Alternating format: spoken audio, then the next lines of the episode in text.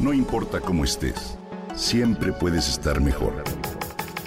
Mejor, mejor. Con Reavivadas.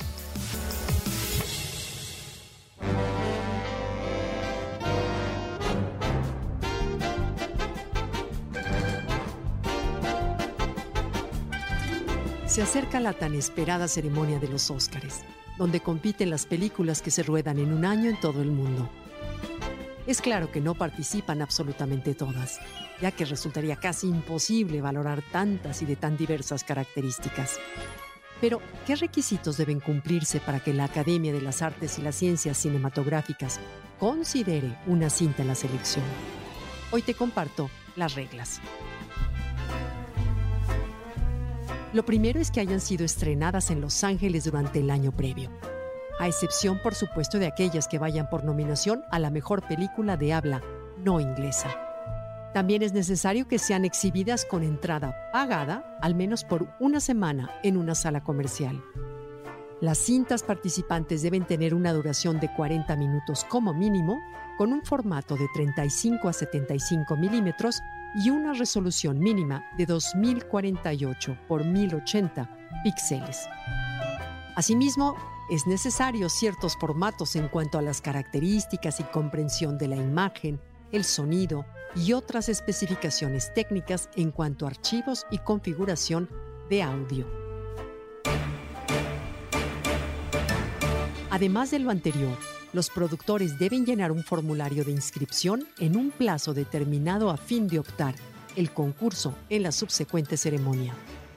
Es en diciembre cuando la lista final, con todas las películas elegibles, se envía a los integrantes de la academia y comienzan las votaciones para elegir a las candidatas. En cuanto a los documentales o cortos, estos tienen distintos requisitos de elección que se presentan oficialmente por sus productores. En el rubro de premios musicales también se requiere que el artista presente un formulario. En la ceremonia de los Óscares se dan premios regulares por logros cinematográficos de manera individual o colectivos, estos a los que sobresalen en distintas categorías que ya conocemos. La mayor parte de estas categorías son nominadas por integrantes de la rama que les corresponde, es decir, los actores nominan a los actores, los editores de cine a sus colegas y así de manera subsecuente. En categorías como largometraje internacional o animado, se tienen reglas de votación específicas. Y si alguna vez te preguntaste cómo se hacen estas votaciones, te cuento que estas se realizan en papel, pero mayormente en línea.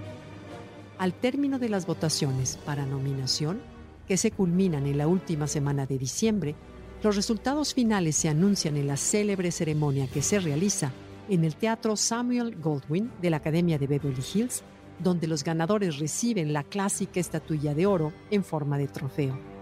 Durante la final, todas las categorías de Oscar están a disposición de los integrantes con derecho a voto, pero cuando ya se calculan las votaciones, solo dos socios de PricewaterhouseCoopers conocen los resultados hasta que un artista abre el famoso sobre sobre el escenario y durante la transmisión en vivo. Además de las categorías que conocemos, la Academia entrega premios científicos y técnicos, premios a logros especiales, así como premios honoríficos, aunque estos premios no se entregan necesariamente cada año.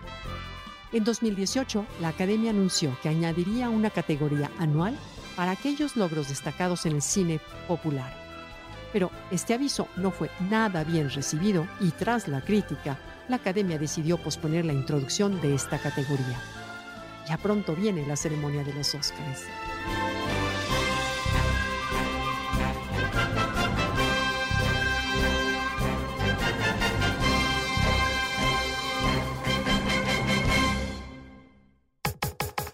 Comenta y comparte a través de Twitter. No importa cómo estés siempre puedes estar mejor. Mejor, mejor, mejor.